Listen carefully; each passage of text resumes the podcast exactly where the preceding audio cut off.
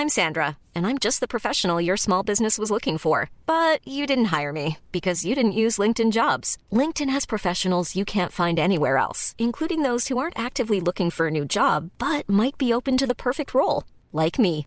In a given month, over 70% of LinkedIn users don't visit other leading job sites. So if you're not looking on LinkedIn, you'll miss out on great candidates like Sandra. Start hiring professionals like a professional. Post your free job on linkedin.com/people today.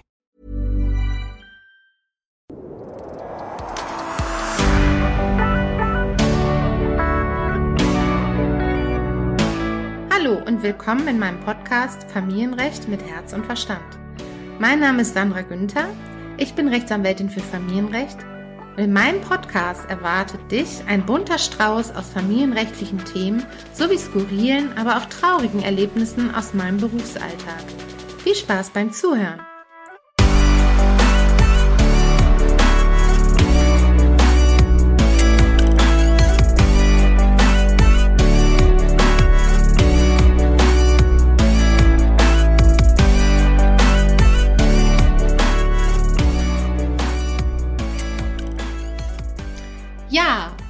Liebe Hörer und Hörerinnen. Willkommen in einer weiteren Podcast-Folge Familienrecht mit Herz und Verstand. Ich freue mich, dass du da bist oder dass ihr da seid. Und ich habe heute einen ganz, ganz tollen Interviewgast bei mir. Und zwar ist das die Ruth Marquardt. Die ist Familienberaterin und psychologische Expertin sowie TV-Expertin. Und ja, ich sag einfach mal Hallo Ruth.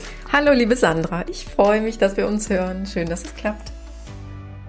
Ja, ich freue mich auch richtig, denn ja, ich habe die Ruth damals kennengelernt, da waren wir im Expertenteam bei Marco Schreil, der Talk.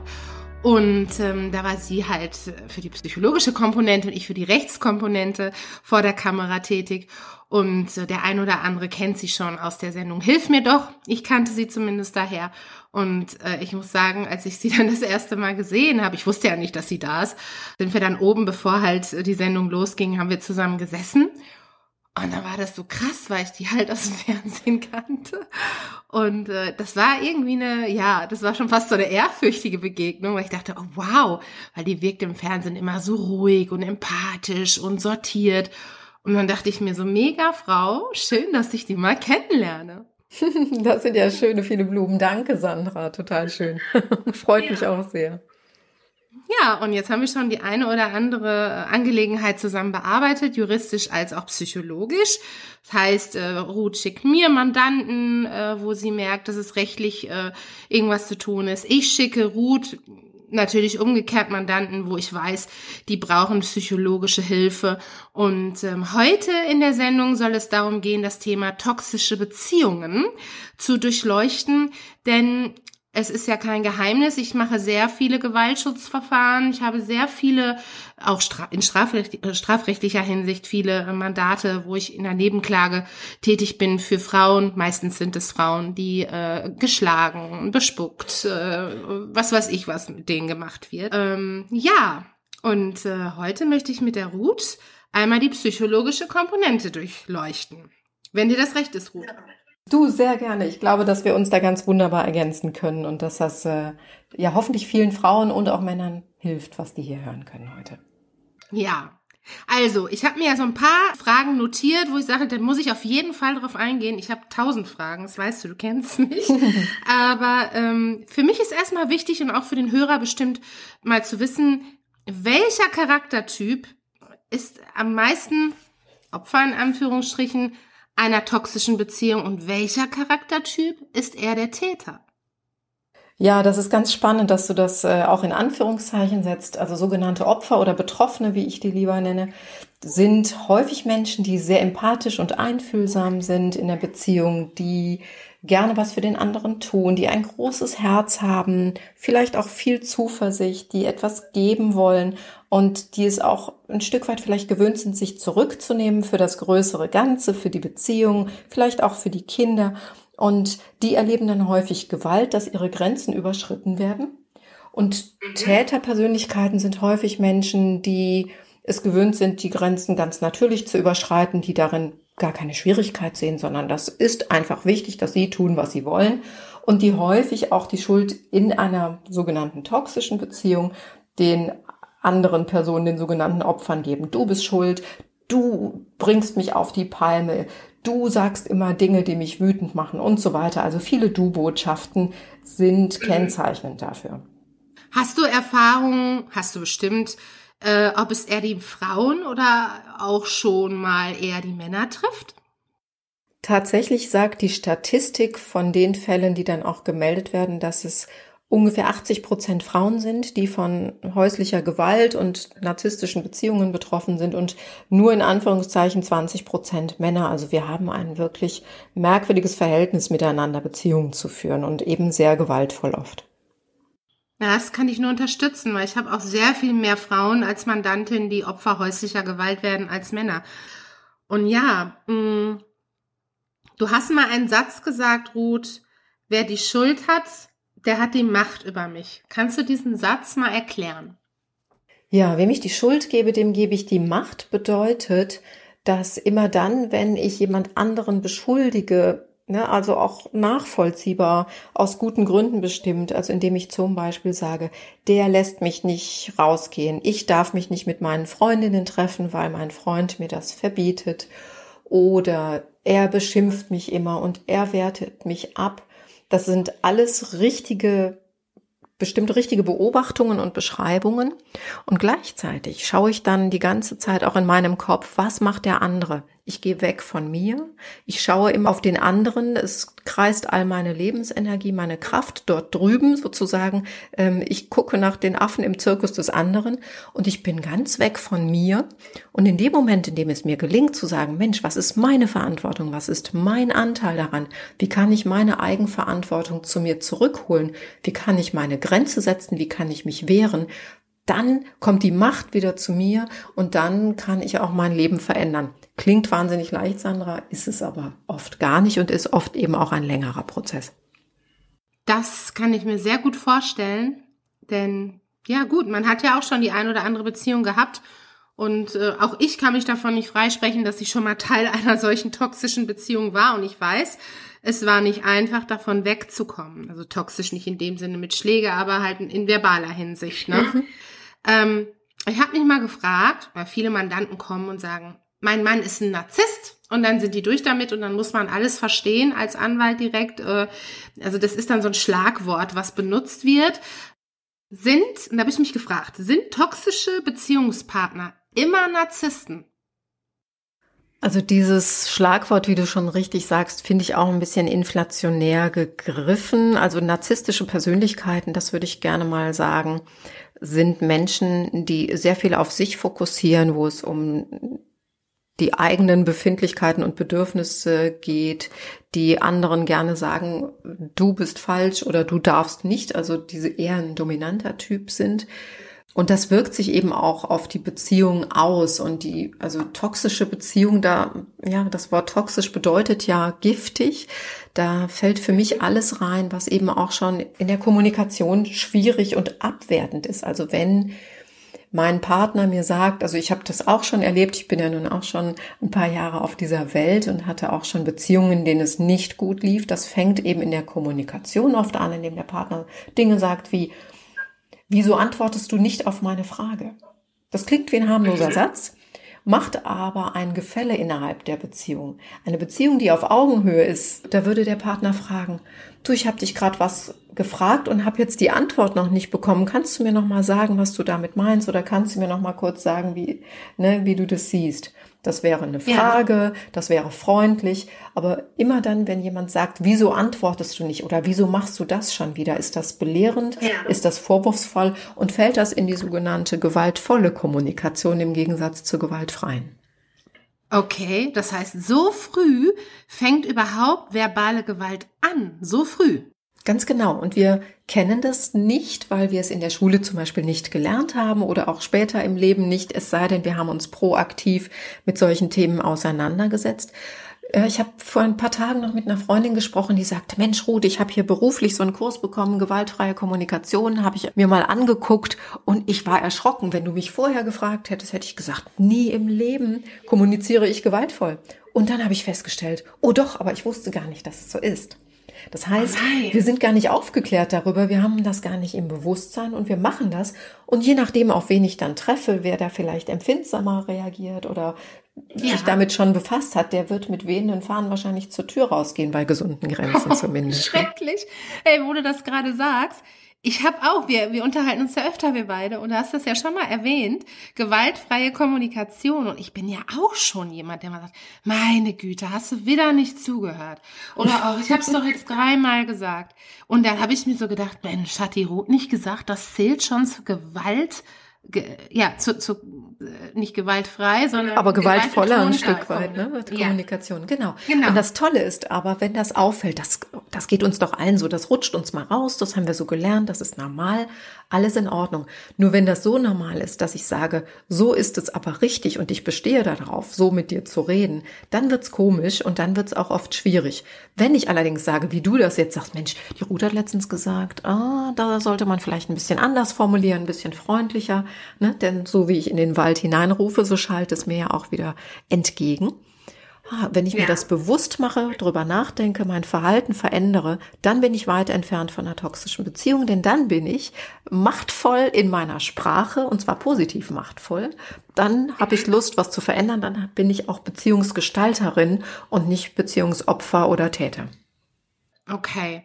Ja, jetzt haben wir uns ja ein bisschen darüber unterhalten, wo das anfängt, aber richtig kritisch wird es ja für die Betroffenen, wenn dann diese Kommunikation, die in Richtung Gewalt geht, sich dann auch in Gewalt äußert, ähm, gespuckt wird, gewürcht wird, bedrängt wird, geschubst wird. Das habe ich ja alles jeden Tag an meinem Tisch sitzen. Und was würdest du jetzt, wenn wir jetzt eine Hörerin haben, kann ja sein, dass da draußen jemand ist, der sich genau in so einer Beziehung gerade befindet. Hast du zum Beispiel so vier Punkte, wo du sagst, das und das und das und das steht jetzt an, damit du einen Schritt weiterkommst? Ja, vier Punkte, die wichtig sind, vielleicht um da rauszukommen. Ne? Also ich würde immer erstmal ja. fragen, sag mal, wie ist es eigentlich? Habt ihr schon Dinge versucht, um das zu ändern? Hast du einen Partner, dem du schon Paarberatung vorgeschlagen hast? Das kann etwas sein. Also ich zum Beispiel in der Paarberatung, ich kläre erstmal darüber auf, was es für Muster gibt, wo wir als erwachsene Personen automatisch reinstolpern und schaffe so ein bisschen, ich sag mal, Kommunikations- und Lebens-Know-how ja. Ja, also Paarberatung wäre so das Erste. Ein bisschen Know-how bekommen ähm, über die Sprache und über die gegenseitigen Muster, wen triggert was. Wenn das aber nicht ja. hilft oder wenn, ganz häufig sagt ja auch ein Partner, meistens sind es die Männer wieder spannenderweise, bei mir in der Beratung zumindest, nee, da komme ich nicht mit, das bringt mir nichts, ich weiß nicht, was das soll. Wenn da jemand nicht gewillt ist, dann ist die Frage eigene Grenzen. Wie kann ich die ziehen? Wo sind meine Grenzen überhaupt? Und das fällt mir oft schwer, wenn ich mich in einer Form von Bedrohung fühle. Und das ist ja oft so. Ne? Wenn ich merke, ich werde abgewertet und beschimpft, dann kann ich nicht gut denken. Also braucht es für mich als dritten Punkt eine gute Gemeinschaft. Gute Gemeinschaft kann sein, eine Freundin oder ein Freund, und zwar nicht die, die in ein Opferhorn tuten, sondern auf deren Meinung ich Wert lege und die mich unterstützen und für mich da sind. Oder ich hole mir eben selber psychologische Beratung. Das heißt nicht, du hast einen Knall oder bist verrückt, sondern ich hole mir erstens Know-how, wie komme ich da raus, worauf muss ich achten, wie kann ich Grenzen setzen, wer hilft mir dabei mhm. oder wer zeigt mir vielleicht auch einen blinden Fleck auf. Und das Wichtigste finde ich aber wirklich über die Zeit, was ich schon gesagt habe, wir brauchen gute Unterstützung. Die Frauen brauchen gute Frauen, die Männer brauchen gute männliche Vorbilder. Okay, und jetzt kommst du ja genau auf den nächsten Punkt. Vorbilder, Stichwort. Ich erlebe es so oft, dass die Kinder auch teilweise mitgebracht werden zu Mandantengesprächen, wo ich dann immer ganz vehement sage, nee, sorry, entweder ihr lasst die Kinder jetzt draußen sitzen, wenn sie alt genug sind, oder ihr kommt ohne Kinder wieder. Denn Kinder, die sowas erleben, die haben ja dann doch einen gewissen Schaden, die, den die daraus erleiden, oder? Ja, ich bin immer vorsichtig mit dem Wort Schaden, weil ich das nicht ins Bewusstsein bringen möchte. Ne? Sprache schafft Realität, aber Klar. natürlich leiden die darunter, ich sag's mal so. Ja. Denn Kinder lernen Beziehung vom Modell. Und wenn Paare oder Mütter zu mir kommen und sagen, mein Mann trinkt, also häufig frage ich eben auch, ist Alkohol mit im Spiel? Das ist nämlich ein ziemlicher Brandbeschleuniger auch in Beziehungen oft. Und was mhm. bekommen die Kinder so mit? ähm, dann rate und empfehle ich immer, die Kinder auf jeden Fall aus der Schusslinie zu nehmen, denn die fühlen sich in ihrem Leben und in ihrer Existenz bedroht in der akuten Situation. Zum einen, ne, wenn die klein sind, unter zehn Jahren, verstehen die das nicht, dann ist diese Lebensbedrohung gefühlt noch viel stärker. Ah, okay, okay. Die sind so im Gefühl, die können das rational nicht er erfassen. Ne? Für die ist ein lauter Streit oft schon sehr, sehr bedrohlich. Wie schrecklich. Das brennt sich im Gehirn ein. Das ist wirklich ganz, ganz schwer. Ich habe das als Kind selber erlebt und kann mich da auch noch ja. total gut dran erinnern. Mhm. Wenn es lautstark wurde, ich bin unter den Tisch geflüchtet und habe gedacht, wir sterben hier alle. Wie schrecklich, Ruth. Mhm. Das wusste ich jetzt ja noch gar nicht. Ah ja, ja, also deine Eltern sind dann die sind wahrscheinlich auch heute nicht mehr zusammen, ne? Genau, die sind äh, lange zusammen gewesen, meine Mutter und mein Stiefvater. Sie sind mittlerweile beide verstorben und ich war fünf, sechs Jahre und kam aus einer heilen Welt dann in eine neue Welt mit meinem Stiefvater und der wurde sogar verprügelt von anderen und die versuchten dann in unser Haus einzudringen. Da wurde die Scheibe eingeschlagen, Riesengeschrei, die Eltern hatten sich vorher gestritten und ich dachte nur, Gott, jetzt aber weg und wollte mich, weil ich das aus dem Märchen kannte, also verrückt, ne, was man sich so merkt, wollte mich wieder ja. das Zicklein im Urkasten verstecken und habe mich dann hinter der Nähmaschine erst unterm Tisch und weil mir das so unsicher war, hinter der Nähmaschine versteckt, habe gedacht, die kommen jetzt und die bringen uns alle um. Krass. Daher kommt wahrscheinlich auch deine Empathie, wenn, wenn du auf solche Fälle stößt, weil du das selber schon erlebt hast. Du kannst es ja genau nachempfinden, was für ein Leid das dahinter steckt letztlich. Ja, absolut. Und äh, deswegen rate ich dann auch immer betroffenen Elternteilen, die dann sagen, ja, ich muss ja da bleiben wegen der Kinder, das nochmal genau zu hinterfragen, ob das wirklich so gut ist, wenn mein Kind in diesem Umfeld aufwächst. Denn Kinder lernen Beziehung vom Modell, so nennt man das in der Psychologie. Das bedeutet, mhm. sie schauen sich bei den Eltern ab, wie Beziehung geht, unbewusst, und werden das in irgendeiner Form im Erwachsenenleben nachstellen. Entweder verhalte ich mich dann eher so, wie ich es als Opfer, wie ich meine Mutter als Opfer erlebt habe und halte mich eher zurück, weil ich sehr viel Angst habe. Oder vielleicht habe ich meinen Vater als Aggressor erlebt und werde dann selber zu einem Täter, über die wir vorhin ja auch schon gesprochen haben. Oder vielleicht das Gegenteil, ich sage, ich habe das erlebt und ich verhalte mich genau bewusst gegenteilig. Ja, das wäre ja eigentlich gut. Also das wäre ja im Grunde das Erstrebenswertere daran, ne? wenn man wenigstens als Kind da noch draus was lernen würde für später und sich sagen würde, genau so möchte ich aber nicht sein. Genau, das ist gut, wenn Kinder dann sagen, okay, ich entscheide mich anders und sich dann vielleicht auch das menschliche, ich finde immer psychologisches Know-how klingt so, als wäre das eine Wissenschaft, die ganz weit weg ist. Also das menschliche Know-how vielleicht eher erwerben, um zu wissen, wie gehe ich damit um.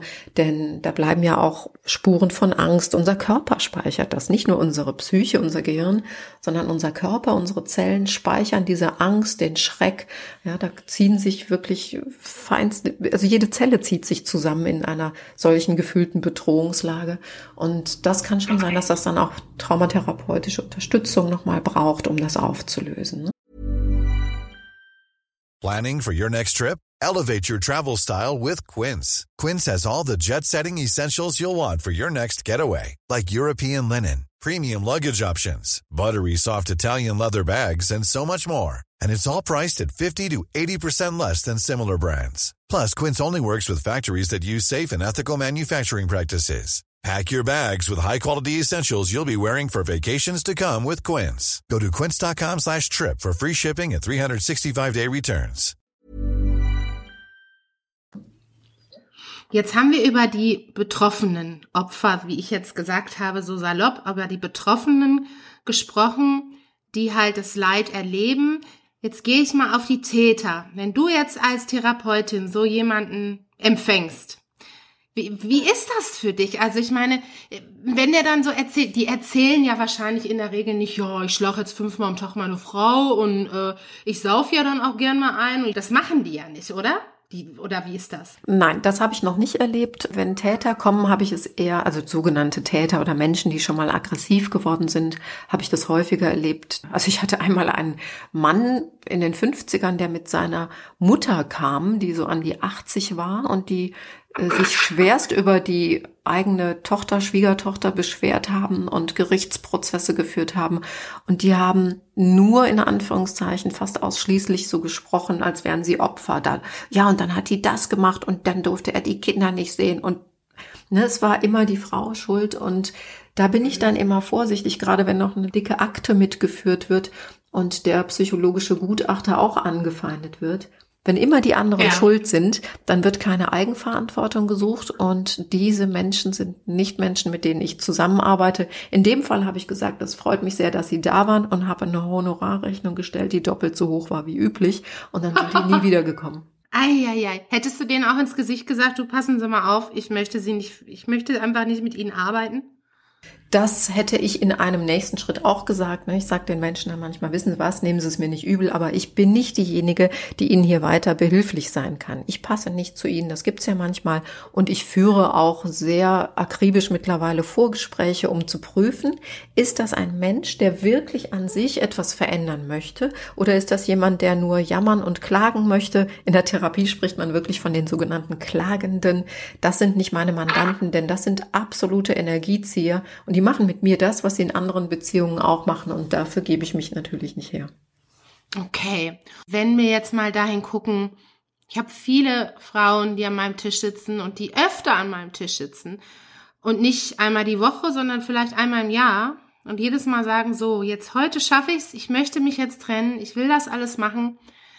Die es dann aber dann trotzdem irgendwie nicht schaffen. Klar, finanziell gebunden, Kinder, verstehe ich alles total. Ich habe auch immer Geduld mit denen. Trotzdem frage ich mich, wieso lässt sich jemand so lange körperlich und psychisch misshandeln? Woran liegt es denn? Nur an der Kindheit? Ist es nicht irgendwann dann mal so, dass man sagen muss, okay, jetzt ist die Kindheit auch vorbei und ich bin erwachsen und muss was tun? Oder kann man so nicht argumentieren? Ach Mensch, Sandra, das wäre so toll, wenn das so ginge, wirklich. Ähm, die Kindheit ist vorbei, aber die Seele kennt keine Zeit. Das bedeutet, ähm, unser Körper hat die alten Erfahrungen gespeichert, in unserem Gehirn sind die alten Erfahrungen gespeichert, es sind alte Ängste gespeichert und es ist irgendwo möglicherweise in unserem Leben dann zu einer Gewohnheit geworden, dass Grenzen überschritten werden.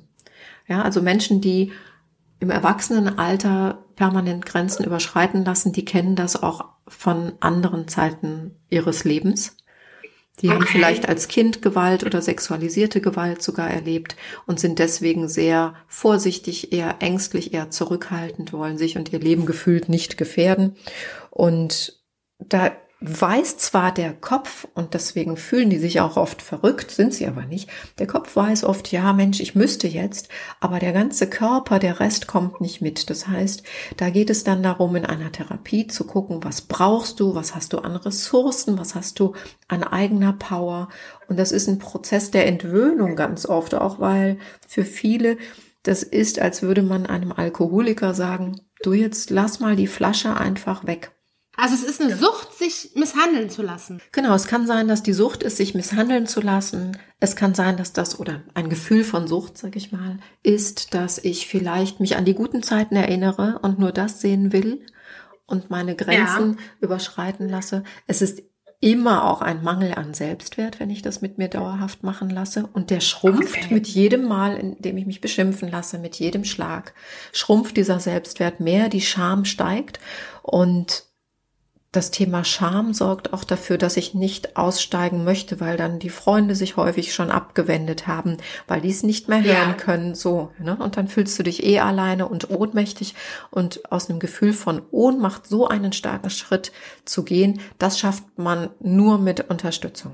Die meisten, die kommen sich ja auch vor wie Versager, ne? Und dann sage ich denen immer, hey, sie sind keine Versagerin, sie eigentlich sag ich dann immer, sie sind eine starke Frau, dass sie das so lange jetzt auch mit drei minderjährigen Kindern oder so geschafft und ausgehalten haben, weil die funktionieren ja auch in ihrem Alltag, ne? Nur, was mir halt schon ganz oft passiert ist, dass die gesagt haben, ja, das ist alles ganz schlimm, aber ich könnte es nicht ertragen, wenn der eine andere hat. Da frage ich mich dann, was ist denn da los? Hm. Ja, das ist echt ein spannender Satz. Ne? Ich könnte es nicht ertragen, wenn eine andere hat. Das ist wirklich ja. ganz krasses Thema Selbstwert. Ne? Wenn ich eine gesunde, starke Frau bin, die weiß, was sie will, was sie kann, was sie hat, die gut mit sich selbst im Reinen ist, ja, äh, dann sage ich auf Deutsch mal, dann scheiß ich drauf, ob der eine oder zehn andere hat, sondern ja. bin ich froh, dass die andere sich mit dem Dreck rumschlagen muss, ja, und mit dem Theater. Aber es zeigt eben, das ist unbewusst, das ist nicht böse, das ist auch nicht krankhaft, sondern es zeigt, da ist jemand bei sich selber noch gar nicht zu Hause, weiß nicht um seine Kompetenzen und fühlt sich ein Stück weit, und da haben wir es wieder, abhängig. Ja, wovon bin ich abhängig? Davon, dass ich sagen kann, oh, der gehört zu mir. Vielleicht ein falsch verstanden verstandenes Gefühl okay. von Familie, die ich gerne hätte und nicht gehabt habe. Es kann tausend Gründe geben. Ah, okay. Also kann man eigentlich sagen, toxische Beziehung gleich Abhängigkeit. Ist so, oder? Genau, ganz oft. Wir haben eine ganz tolle Frau bei uns ähm, im Kollegenkreis. Jung, zwei Mädels, hatten Liebhaber, der auch ordentlich Kohle hat und die Kinder haben irgendwann gesagt, mit sechs und mit acht, glaube ich, wir wollen nicht, dass du den nochmal siehst oder mitbringst. Also die Kinder haben gemerkt, wie unangenehm, wie wie schlecht das war, wie schlecht die Stimmung mit ihm war, der sie permanent beschimpft und abgewertet hat. Und jahrelang hat die wirklich damit gerungen und auch mit fachlicher Unterstützung darum gerungen, dem dann doch nicht auf den Leim zu gehen, sag ich mal, ganz bewertend ja. hier an der Stelle, sondern sobald er ein bisschen freundlich war, ist sie wieder da gewesen. Sie hat sich dann aber zum Glück nur für sich mit ihm getroffen, hat die Kinder außen vor gelassen. Das war gut. Ja, und die hat ja. eine ganze Weile gebraucht, bis sie zu ihrem eigenen Wert zurückgefunden hat und wusste, das, was ich als Liebe gefühlt habe, war eigentlich eine Form von süchtiger Abhängigkeit. Abhängigkeit. Genau. Krass. Und wie schätzt du das ein, wenn Menschen es dann doch schaffen? Es gibt ja welche, die schaffen es tatsächlich, sich noch neu zu erfinden und gehen und lassen dann auch alles hinter sich prozentual, was würdest du sagen, von den ganzen Frauen, und jetzt schimpfen wieder alle sich immer Frauensache, aber es ist nun mal leider häufig sind es die Frauen. Wie viele prozentual äh, Anteil gibt's Frauen, die halt rückfällig werden und die dies schaffen? Also ich sag mal, ohne Unterstützung wäre meine Vermutung, ähm, ja, vielleicht 80 Prozent, die zurückgehen würden. Mit Unterstützung sicherlich deutlich mehr. Das Schwierige ist ja immer, das Gefühl zu haben, ich stehe alleine, wenn er nicht da ist. Ne? Ähm, und ja. das hält viele Frauen auch in diesem Aushalten von etwas, wovon sie natürlich merken, dass es ihnen nicht gut tut. In dem Moment, in dem sie merken, oh, ich habe andere Menschen, die mir gut tun, die mich unterstützen, indem die das dauerhaft merken und diese Wunde geheilt werden kann und sie auch merken, ich habe einen Rückhalt, wo ich nicht abgewertet werde, auch wenn ich jetzt schon wieder ein Jahr anderthalb rumhampel. Ja, dann ja, ne, mit dieser Geduld können die das schaffen, gar keine Frage. Die schämen sich ja auch oft, ne? Dann sagen die zu mir, Frau Günther, ich kann das schon gar keinem mehr erzählen ich schäme mich dafür, aber ich sage dann auch immer, da muss sich keiner vor schämen. Das macht ja keiner Absicht. Du lässt dir ja nicht absichtlich ins Gesicht schlagen. Du lässt dich ja nicht absichtlich abwerten. Das ist ja, wie du schon gerade gesagt hast, es ist ein Mechanismus über Jahre oft. Deswegen kann ich immer nur einen Appell geben an alle da draußen, die ihr das jetzt auch hört, wenn ihr eine Freundin habt oder auch einen Freund meinetwegen, aber eine Freundin habt, der es so geht haut nicht noch drauf und sagt, ah, du kannst dich nicht lösen, das verstehe ich jetzt nicht. Nein, leiht ihr das Ohr, euer Ohr und immer und immer und immer wieder im Zweifel, oder Ruth? Genau, auch wenn das nicht leicht ist ne, und auch wenn ihr das nicht nachvollziehen könnt, das ist wirklich ein Heilungsprozess und es wäre dann schon empfehlenswert, dieser Freundin zu sagen, du bitte, ich unterstütze dich bei allem, aber hol dir eine gute therapeutische Beratung oder eine Beratung bei der Familienberatungsstelle. Es gibt ja unterschiedliche Anlaufstellen. Ähm, schaut euch gerne auch im Internet um bei Instagram. Es gibt tolle Accounts bei Facebook und bei Instagram gibt es die Svenja Beck mit ähm, bei Facebook heißt die Gruppe, glaube ich, äh, narzisstische Beziehungen oder so. Ihr findet die ganz leicht. Die hat, glaube ich, über 5000 Leute in ihrer Gruppe, was ja. zeigt, wie viele Frauen sind es in der Gruppe, glaube ich, einfach betroffen sind. Und da gibt es einen Austausch und da gibt es auch fachlichen Input und Wissen über die Mechanismen, die ablaufen und verstehen lernen und ein Stück weit auch die Gemeinschaft von anderen, die das auch erlebt und geschafft haben, da auszusteigen, sind wichtige Faktoren, damit du das auch selbst schaffen kannst. Absolut. Und folg auch gerne der Ruth Marquardt auf Instagram. Ihr könnt auch mir folgen auf Instagram sehr gerne. Immer mal wieder posten und reposten wir auch was zum Thema toxische Liebe, zum Thema Gewalt, häusliche Gewalt. Wie komme ich da raus? Es gibt Anlaufstellen, es gibt Frauenberatungsstellen, wo ihr hingehen könnt. Es gibt natürlich in allererster Linie auch die Polizei. Es gibt auch deinen Verein, ne? Mitmenschlichkeit heißt der, ne? Genau, der ist vor allen Dingen gedacht für Mütter mit Kindern, weil wir hier Kinder unterstützen, die Opfer von Gewalt ja indirekt oder direkt auch werden in solchen Beziehungen.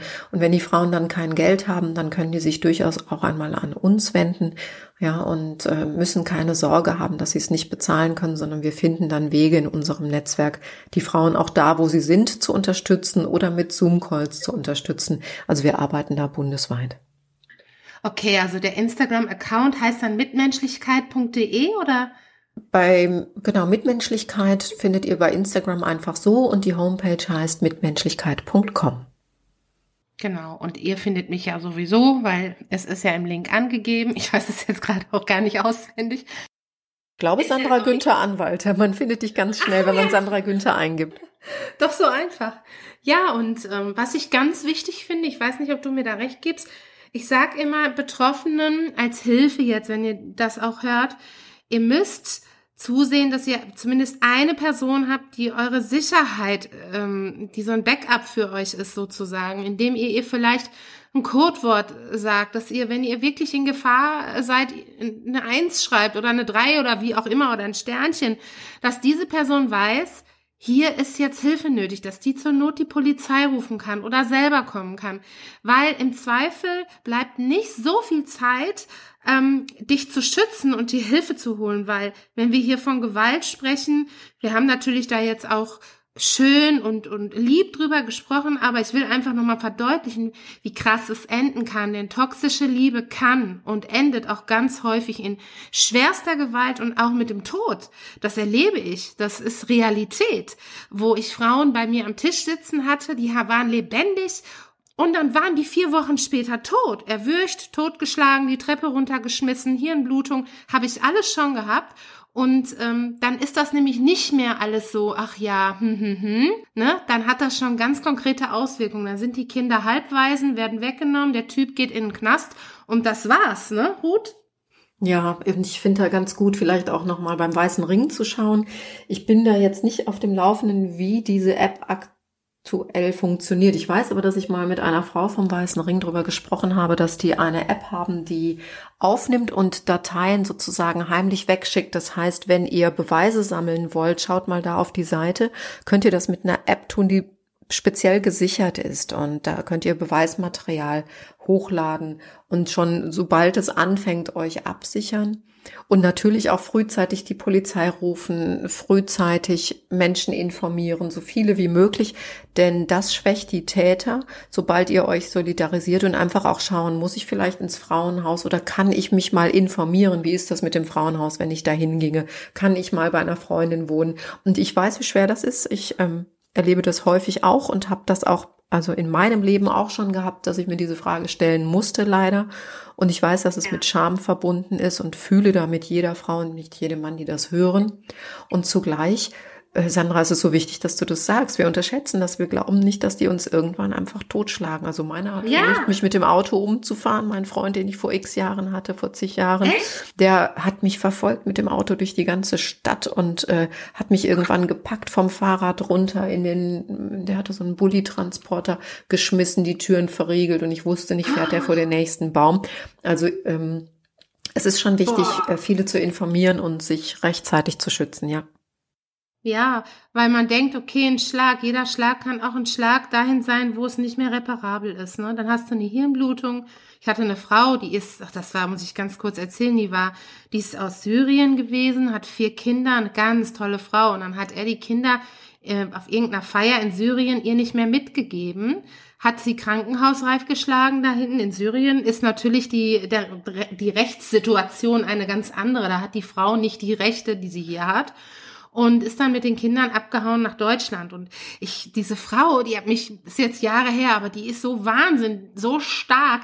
Dann hat die, die wäre fast gestorben. Ne? Also die hatte die Hirnblutung, der Schädel war eingedrückt und irgendwann musste sie dann gesund geworden sein und dann hatte sie nur ein Ziel, sie holt jetzt ihre Kinder wieder und ist dann nach Deutschland gekommen in ein Frauenhaus, weil er hat sie natürlich bedroht. Er hat gesagt, ich bringe dich um, wenn du uns zu nahe kommst. Und wir haben es wirklich geschafft, dass in Syrien das Strafverfahren nochmal angestrengt wurde und sie hier ihre Kinder bekommen hat. Und die wohnt jetzt irgendwo in Sicherheit mit den Kindern, außer der älteste Sohn ist leider bei dem Vater geblieben. Und die fand ich fürchterlich stark. Also Wahnsinn. Ganz toll. Unglaublich, aber auch toll, dass ihr das zusammen geschafft habt. Und ich finde, das macht so Mut, Sandra, dass du solche Geschichten erzählst, dass es eben gehen kann. Und das ist auch noch einer der wichtigen Faktoren, finde ich, was Frauen und Männer brauchen, die betroffen sind, nämlich Beispiele dafür, dass es gehen kann. Wenn ich weiß, dass das jemand anders geschafft hat, dann kann ich mir vielleicht besser vorstellen, dass ich das auch schaffen könnte. Ja, genau. Und wie gesagt, immer ins Internet gehen. Es gibt hier auch von einem Dr. Pichler auf, äh, auf YouTube, den kenne ich nicht. Ich habe da aber öfter mal so reingehen. Ich gucke ja immer mal so durch, was es so gibt. Da gibt's ganz tolle Tipps auch zum Thema toxische Beziehung, toxische Liebe. Ihr müsst euch eindecken. Ihr müsst wirklich eure Situation erfassen, analysieren, bewerten, belesen sein und gucken, an welchem Punkt stehe ich und in rechtlicher Hinsicht gibt es auch Möglichkeiten, dich von dem Partner zu trennen in einem Gewaltschutzverfahren oder einem Wohnungszuweisungsverfahren. Und dann wird dieser Erreger, sag ich jetzt mal überspitzt, eliminiert. ja, das wäre doch gut. ja. Ich finde das überhaupt traurig, dass wir über sowas sprechen müssen, ganz ehrlich. Aber das ist nun mal die Realität. Und ich finde genau. gut, dass sich immer mehr Frauen zusammenschließen in guten Gemeinschaften. Das wäre auch noch so meine Empfehlung, zu gucken, sucht euch gute Freunde und Freundinnen, die euch wirklich unterstützen, die euch eine Hand halten, die euch ein Feldbett im Zweifel irgendwo aufstellen und die euch jederzeit irgendwo rausholen würden. Genau. Ja, Ruth, ich fand's toll, mit dir zu sprechen und ich glaube, die Hörer finde es auch gut, dich gehört zu haben im Interview, denn ähm, ich sag's nochmal, die Ruth Marquardt ist wirklich eine der wenigen, wo ich sage, da kann man wirklich überhaupt nichts mit falsch machen. Das heißt, wenn ihr in einer schlechten Lage seid und äh, da Hilfe braucht, ist sie natürlich auch da. Wie sind deine Kapazitäten derzeit? Also dadurch, dass ich nicht alleine arbeite, sondern eben auch Kolleginnen habe und Kollegen, die ich ansprechen kann, einfach nachfragen und melden. Manchmal reicht es auch schon, dass es einen Kontakt gibt zu einer Beratungsstelle in eurer Region, dass ihr wisst, ach Mensch, da kann ich nachfragen oder dort kann ich nachfragen. Ganz oft ist das ganz gut, jemanden vor Ort zu haben. Und ähm, ansonsten ja, einfach eine E-Mail schicken. Wir finden eine Lösung ganz bestimmt. Magst du deine E-Mail-Adresse einmal kurz nennen? Ich äh, habe die Seite ruthmarquardt.de und da gibt es ein Kontaktformular und da landet ihr dann bei mir oder den Kolleginnen. Okay, gut. Dann danke ich dir wirklich sehr für dieses schöne und informative Interview. Vielen Dank für die Einladung. Ja. Und ich glaube auch, wir werden noch das eine oder mal ein Interview machen. Ich habe so viele Themen, wo auch psychologische Inhalte einfach relevant werden. Und jetzt hoffe ich, du, der da gerade zuhört, hat noch eine gute Autofahrt, einen guten Tag, eine gute Nacht oder wie auch immer. Folgt mir gerne auf Instagram und ähm, hört auch gerne wieder in die nächsten Folgen rein, wenn es heißt Familienrecht mit Herz und Verstand. Also, tschüss!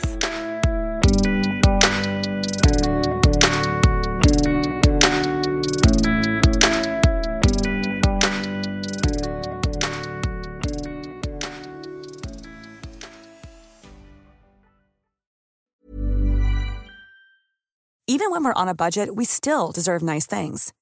Quince is a place to scoop up stunning high-end goods for 50 to 80% less than similar brands. They have buttery soft cashmere sweaters starting at $50, luxurious Italian leather bags, and so much more.